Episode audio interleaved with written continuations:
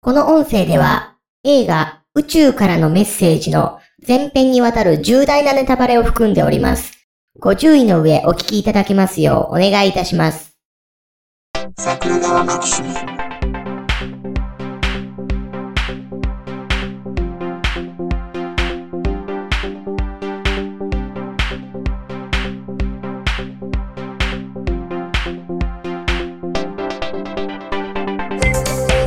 はい、どうも、ジャスです。はい、だけれですよ。ね、前回、さよならジュピターという、スター・ウォーズに対抗して作られた映画を取り上げたわけですけど、はい。今回もね、同じ文脈の映画ですよね。うんうん。スター・ウォーズというものが日本に来るよと、はい。えー、それに対抗して、日本の、これ SF といえば日本当時ね、うん。本場ですから、はい。あのー、その特撮大国として、うんうん。うんスター・ウォーズを上回るものなんか簡単に作れるんだっていう触れ込みで作った映画のもう一本ですよ。えー、宇宙からのメッセージ。はい。 1978年、うんうん。メッセージフロムスペースっていう、英語のタイトルが先決まったらしくて、はい。で、なんか募集されたんですって。ほうほう。放題を皆さんで決めてくださいって。で、採用されたのが宇宙からのメッセージやったっていう。そのまんまやないかいってみんな突っ込んだっていう。東北新社は仕事してるんですかほら、おー東北新社はね、え え放映権とかをもらうために金ばらまくのが仕事みたいなところありますから。はいはいはいはい。総理大臣の息子が ね、手腕振るってますよ。そう。もうすぐ総理大臣じゃなくなりますけど ね。どうなんねんと。え、ほんまに高い位置で行くんかとか、はいはい。ね、思ったりしてる今日この頃ですが。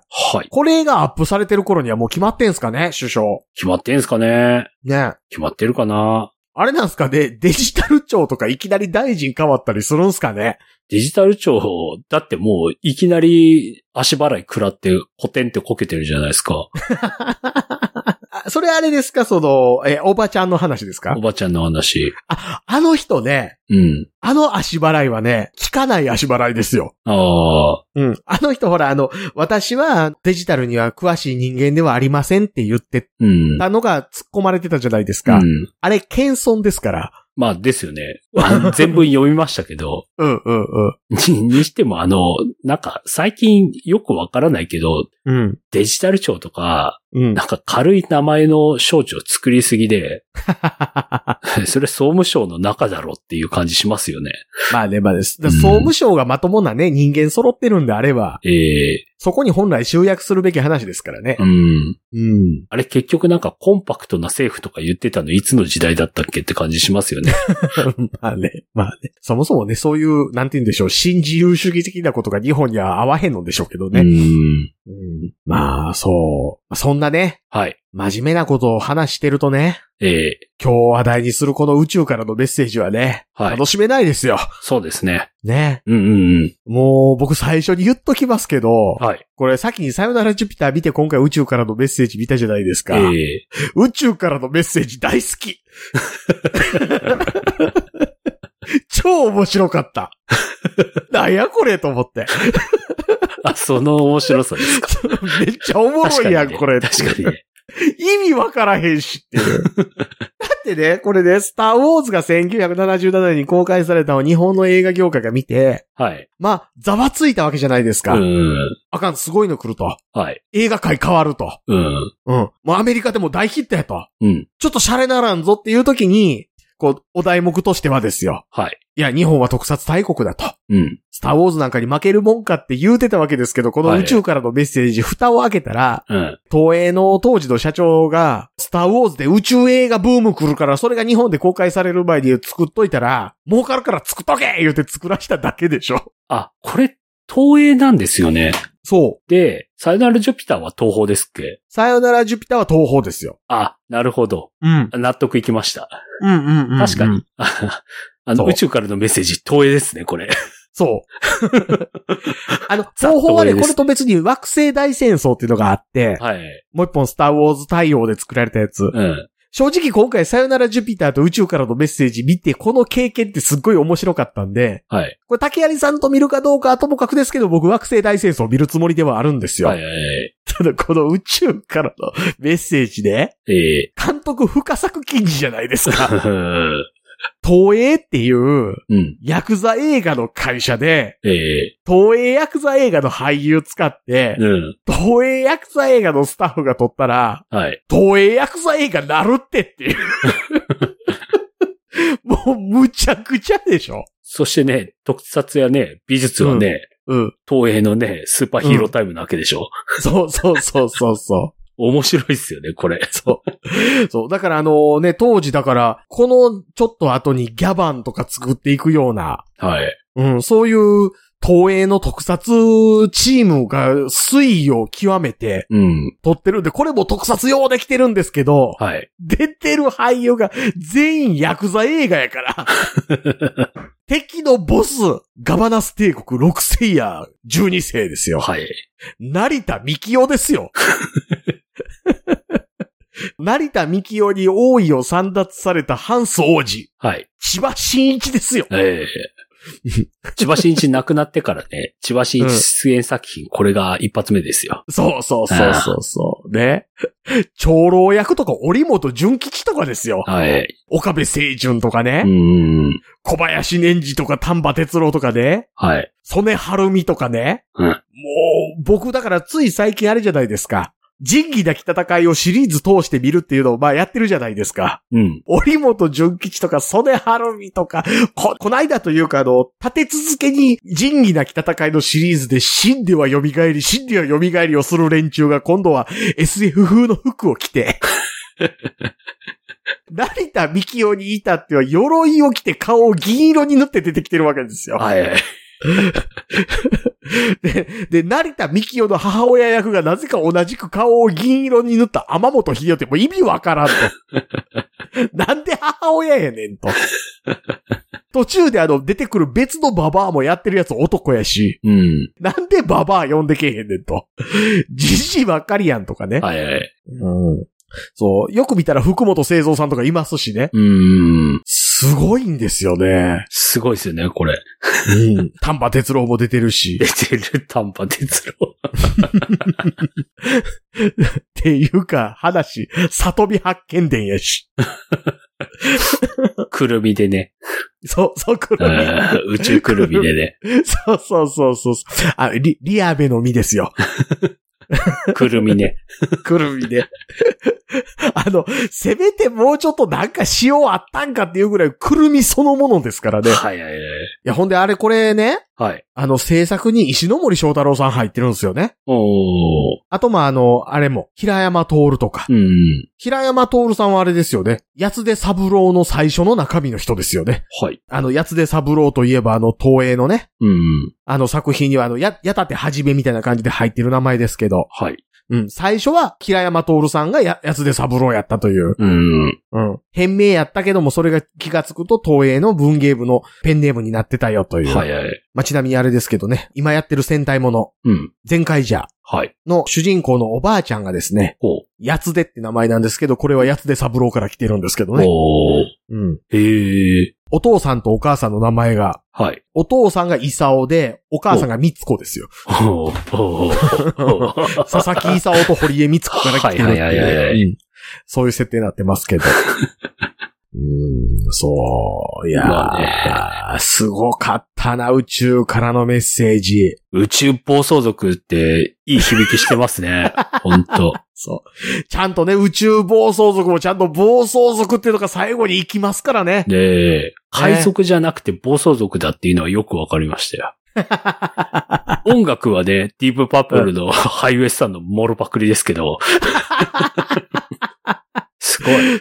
あんなリズムまで変えてるのすごい。そう。ね、みんな演技へったくそですもんね、この頃、真田広之も。すごい。真田広之が出てたなんて感じさせないぐらいに、真田広之気づかなかっ。いやいや、いや、もろ真田広之でしたたけどもうね。もうもう。うんいや、すあごい。の、時々すごい運動神経がいいことだけを示してくれる真田う広之。ん。演技は下手くそ男前やけど。はい。うん。いや、だからそのあの、ね、リアルに演技と、うん ややってる人たちとは別に、 うん。吹き替え人が豪華すぎて、もうやばい。もう、和歌山玄三やばい。 ええ声でしたね。や、あれ全盛期でしょ、だって。一番声が乗ってる時なはずです よ。そうそうそう。後半ね、やっぱね、低いだけの声やったみたいなとこあるじゃないですか。えゼネラルガルダかっこよかったな。多いや分、ーショーン・コネリー4おうとしたけど、金なかったんやろなって感じのね。えほんとっすね。で、ビッグ・モローってっていう。いやビッグ・モローってヘリコプターでおお事故って死んだことぐらいしか覚えてへんぞって いう。んいや、将軍とね、 ベバ2号のね、いや、このコンビはやばいっすね。曽我町子。うん。いいわ。 孤独死して1週間ほど経ってから発見されたでおなじみの曽我町子さん。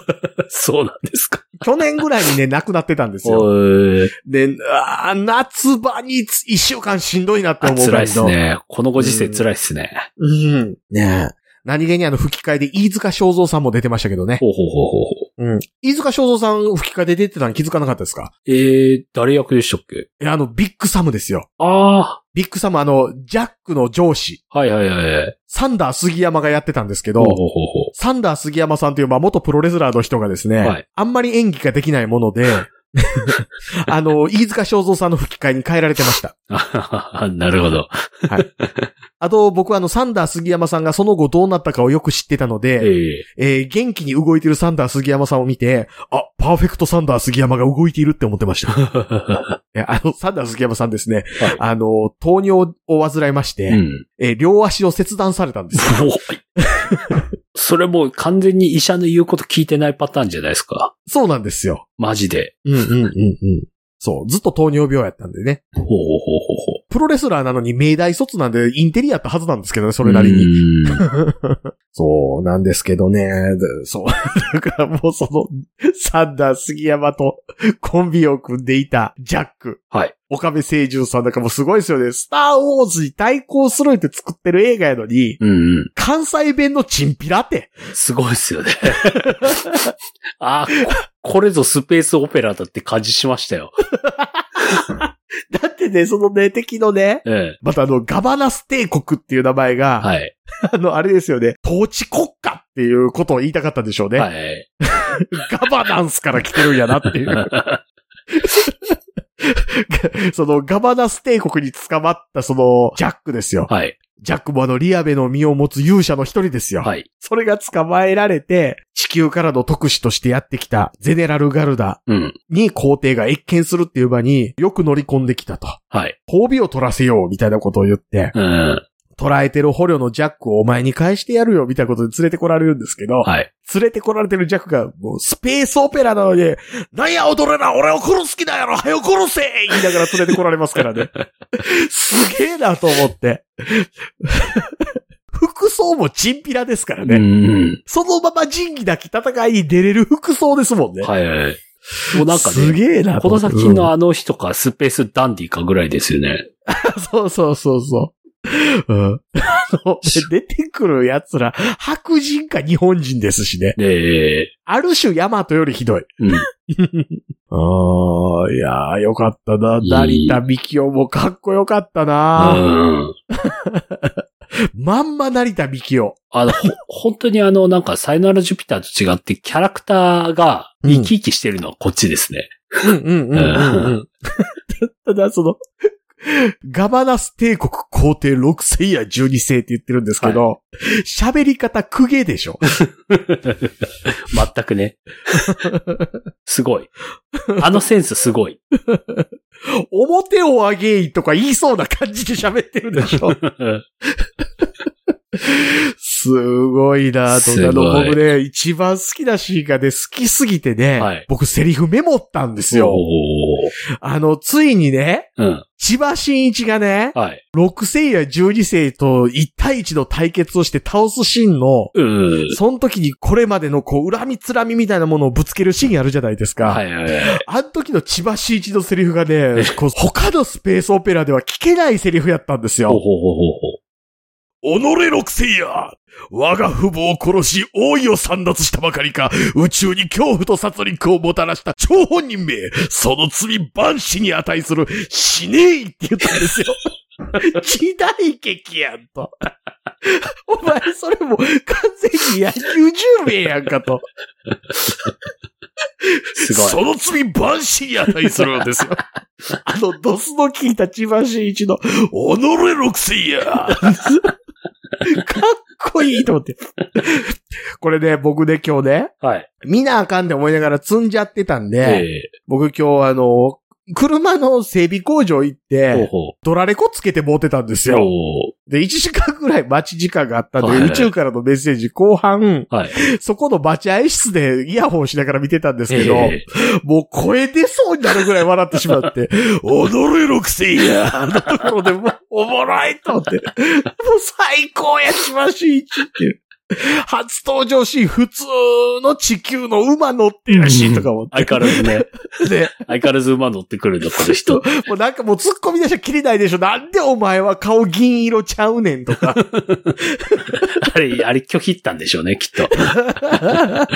あの、目の下の赤いラインは、こうやったんでしょうけど。えすげえなと思って。宇宙空間普通に出ていくし、みんえな。ういんすごいあれ。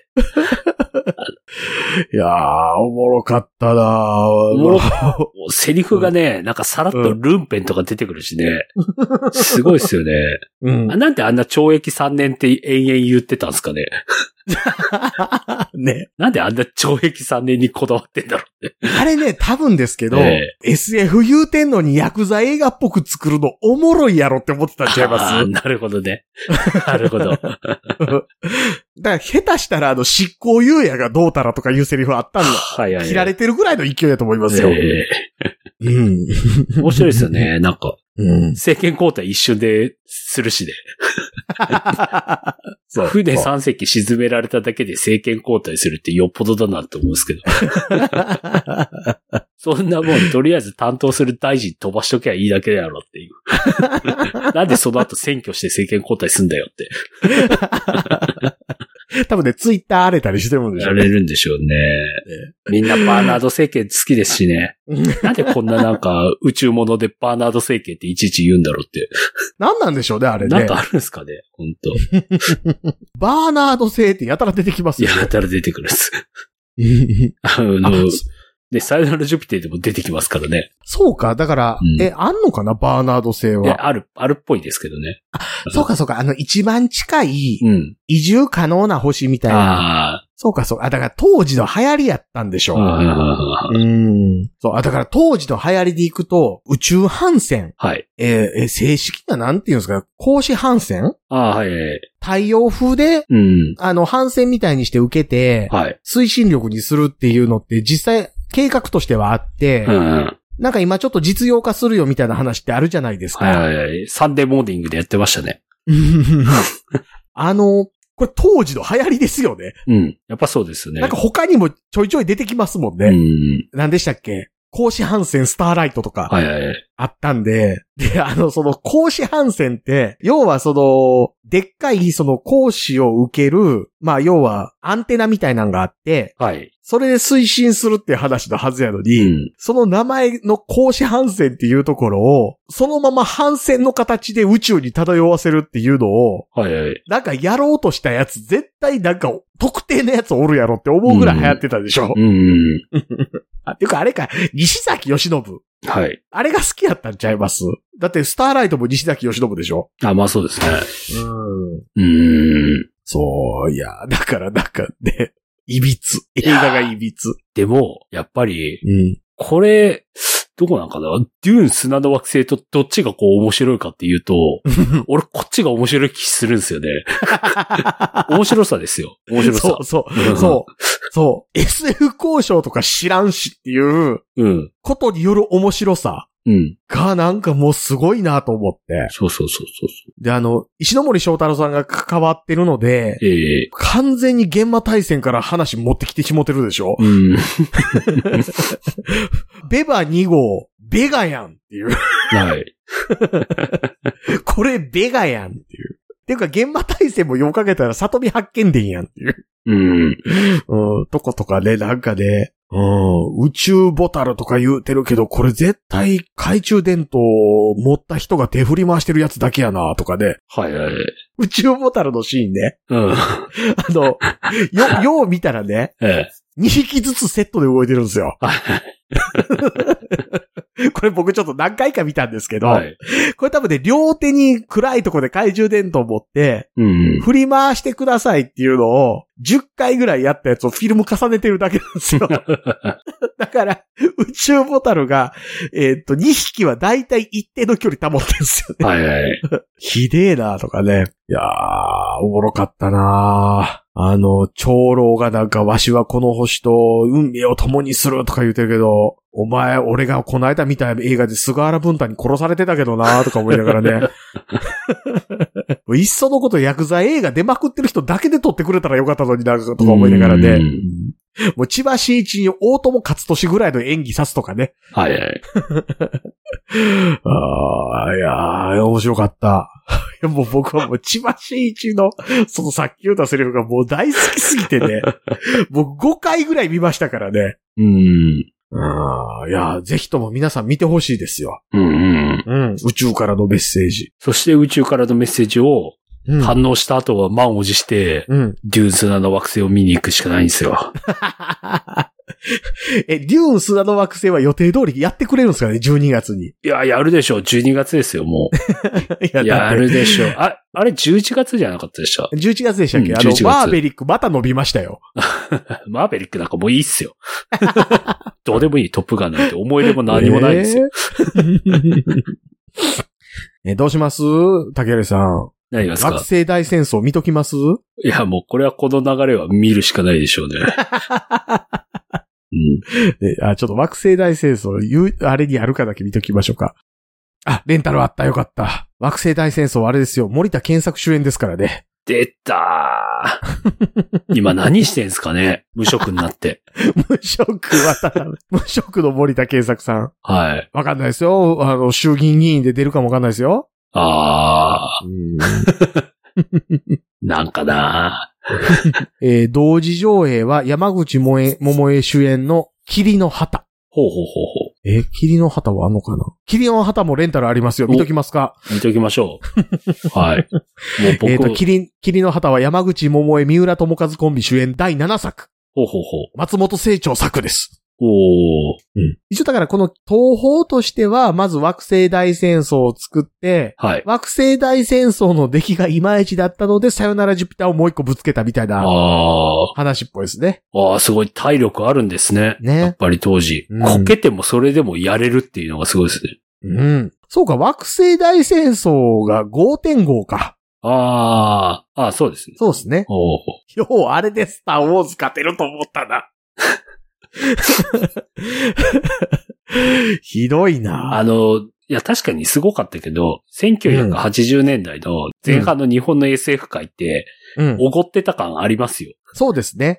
うん。うん。だって北極だか南極だかにあの大量のロケットつけて地球をちょっとずらすとかやってたわけでしょええそうですね。あ、そうか。え、朝の優子出てるやつわ惑星大戦争。ほうえ、ちょっと待ってね。あ、そうそうそう、朝の優子か。そっかそっか、森田健作朝の優子ですわ。ほうほうほうほうん。あ、これにも平田明彦出てんな。じゃあ、次はあれですね。惑星大戦争と霧の旗です ね。う。はい。 もう、デューン砂の惑星が待ちきれないっ す。早く、ハード SF が見たい。これハード SF って言っていいのかどうかわかんないけど。ハード SF だから。ハード SF らしい映画ってなんすかだって。 え、ハード SF は、もうゼログラフイィンターステテラーとィかで、でいやインターステラーでいいんじゃないですか。あの辺でしょあの辺。うん。僕 SF 的に面白くてエンターテインメント的にも面白かったのってなると、僕、スターウォーズのネクストジェネレーションの最終話とかですもん。ああ、は時空間断層の話。いはい。うん。まあまあ、なんか霧の旗の方が面白かったりすんねやろな。あするんでしょうね。あんな。いや、だから、こないだだから、その、住んでるところから一番近い映画館が、うん。今度また距離が伸びて、うん。 60キロぐらいに離れたんですよ。うんうんうん、でも車で。で1時間ぐらい行けば見れるし、はいはいはい。しかも、あの、結構、あの、大手の映画館じゃなくて、うん。うん、単館系の映画館結構あって、うん、うん、うん。その中でちょっとこの、もちろん、あの、桜川マキシムでは喋らないですけど、うん。この、ペクトゥーサ大噴火って映画がちょっと気になっててですね。え、え、いわゆる白桃さんです か白桃さん、白桃さん大噴火って映画が上映し てて、イ・ビョンホンが出てるっていう、韓国映画なんですね。韓はい国映画で、はいはいはえい。しかも2019年ですね。ー、らしいですね。 うん、なんか、どうも北朝鮮が、 あの、噴火させてたみたいな話らしいです けど。そんな北朝鮮が白桃さん噴火なんかさせるわけないじゃんっていう。そうそうそうそう。イルソンの生まれたとこでしょそうっそうそうそうそて言い張ってるやつでしう。ょ白馬にまたがるところじゃんっていう。まあ、ほんまはもっと北で生まれてた言ってた話のはずですけどね。まあまあまあまあまうあ。んパルチザン活動もしてなかったという話ですけどね。そうまあまあまあまあまあ。 あの、現代世界における最後のファンタジーがあそこですからね。 どっちかって日本軍に協力してた勢力の人やったでっていう話ありましたけどね。そうそうそう。なんか一時日本人説出てましたけどね。あるあるあるね。ある。はい。そこはあんまり深く言わないです、私。 はい。えそう考えたら日本にいてもおかしくない顔してますもんーね。そうそうそうそうそまあまあまあ、あの、まあざっくりした言い方するとまあもともと日本人の人ではありますけど。う。えまあまあ、そうですね。じゃあその日本をとりあえずー、はい。行く感じですかね。そうですね。うん。のでまあまあ、あの宇宙からのメッセージはそんなとこですかね。はい。はい。あの、もうぜひともですね、皆さん、千葉真一さんがすごくかっこいいのでですね、うんうん成田美京さんもいつもの成田美京さんなのうで、ん。はいはい。マッケンユーがね、そこまで来れるかどうか、これからみんな見守っていきましょそうですね。あの、もっとね、マッケンユーさんもあの、弟も名前忘れましたけど、う。ゴードンね。ゴードンね。うん。あの辺ね、あの、言うても目力みたいなところはうまく受け継いでるので、うん。あの、千葉真一さんの、こう、腹の底から出る低音。はい。あれをぜひとも身につけてほしい。うん。うんだからまあ、あの、1日に10回ずつ、ね、大声出したらあの、周りの人に迷惑ですから、はいはい。あの、枕に口を当てて ですよ、己のくせやっていうのを、言い続けるとあの演技ができるようになると思います。はいはいはいはい。その罪、バンシーに値するっていう、あの、海外の SF で聞いたことないやつ。うんうんうん。あのだって、状況的には、デューンでも出てきてもおかしくない設定のセリフじゃないですか。はいはいはい。自分のその、親が殺されて、ええで、国を追われて、で、それが、あの、こう、自分の母性に来て、そこの敵と相対すると。うん。え、デューンで言ったらあれ誰でしたっけ戦ってたやつ。ハルコネ男色そう。はい。おのれハルコネンって言っててもいいわけじゃないですはいはいか。はいそこをやる千葉真一ですよ。まあそこ英語だと You Bastard ですからね、もあ、そうですう。ね。うん。そこは千葉真一さんが You Bastard って言ってたら違うでしょう。違うですね。 You Bastard! ぐてらいのか、こそとの言まうんでま日本語ですよね。そうそう吹き替えで英語字幕出るんでしょ。おのれハルコネンって。許すまじとか言いそうな感じのね。はいはいはい。うーんそう。なんでね、その辺ぜひとも皆さん味わってほしいので。もう今、アマゾンプライムであの、レンタルで見れますから、400円しますけどね。まあまあまあまあ。40年前の SF って、やっぱり見た方がいいです。そう、そう、うんそう。あの、で、見れるし、見れる。全然見れる全し然。見れる。うん。ので、皆さんぜひとも楽しんでほしいな、とはい。いうことで、おすすめ映画です。宇宙からのメッセージ。はあの、特撮はいい。うん普通にいい、かっこいい。うんうんので、まあ、みぜひとも皆さんね、あの、あほら、あの、ジャスピオンとかスピルバンとかの特撮って、はい。今見たら結構リッチでかっこいいじゃないですかう。ん。うん。それよりもよっぽどお金かかってるので、はい。普通に面白いのでね、はい見ていただければと思いますので、はい。あの、ぜひともあの、宇宙からのメッセージ見、見るよ、見たよっていう人があればですね、えー LINE の公式アカウントかオープンチャット、はい Twitter のシャープ桜川マキシムまでいただければと思いますし、はい。更新ツイートのリツイートの方もお願いできればと思いますので、よろしくお願いします。よろしくお願いします。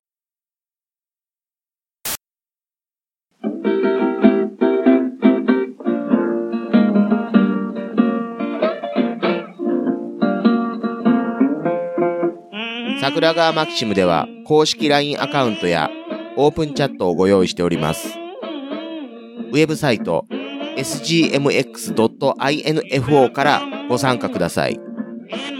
また、番組独自のサブスクリプションサービスを開始しております。月額300円からで会員様限定の音声を配信しております。